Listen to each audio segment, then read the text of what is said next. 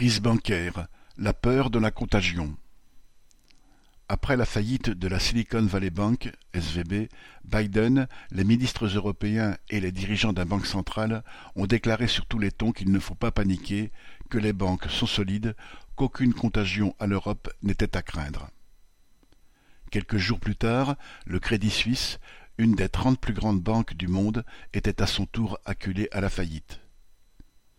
Désormais présenté comme le maillon faible de la finance européenne, le Crédit Suisse est la plus ancienne banque d'affaires de la Confédération helvétique.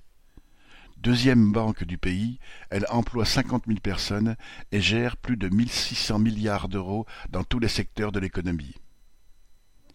Quelques jours après la faillite de la SVB, le président de la Banque nationale saoudienne, principal actionnaire du Crédit Suisse, a déclaré ne pas pouvoir lui apporter une aide financière supplémentaire.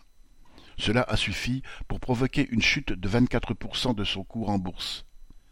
Mise sous pression par les détenteurs de capitaux, mais aussi par les dirigeants politiques européens, la Banque centrale de Suisse a décidé en quelques heures de mettre plus de 50 milliards d'euros à disposition du Crédit Suisse, puis 200 milliards avant que ne soit décidé son rachat par UBS, la plus grosse banque du pays. Les actionnaires d'UBS font ainsi une excellente affaire, le Crédit Suisse étant racheté pour le tiers de la valeur qu'il représentait encore après son effondrement boursier. En outre, l'État suisse a assuré UBS qu'elle pourrait compter sur son appui financier.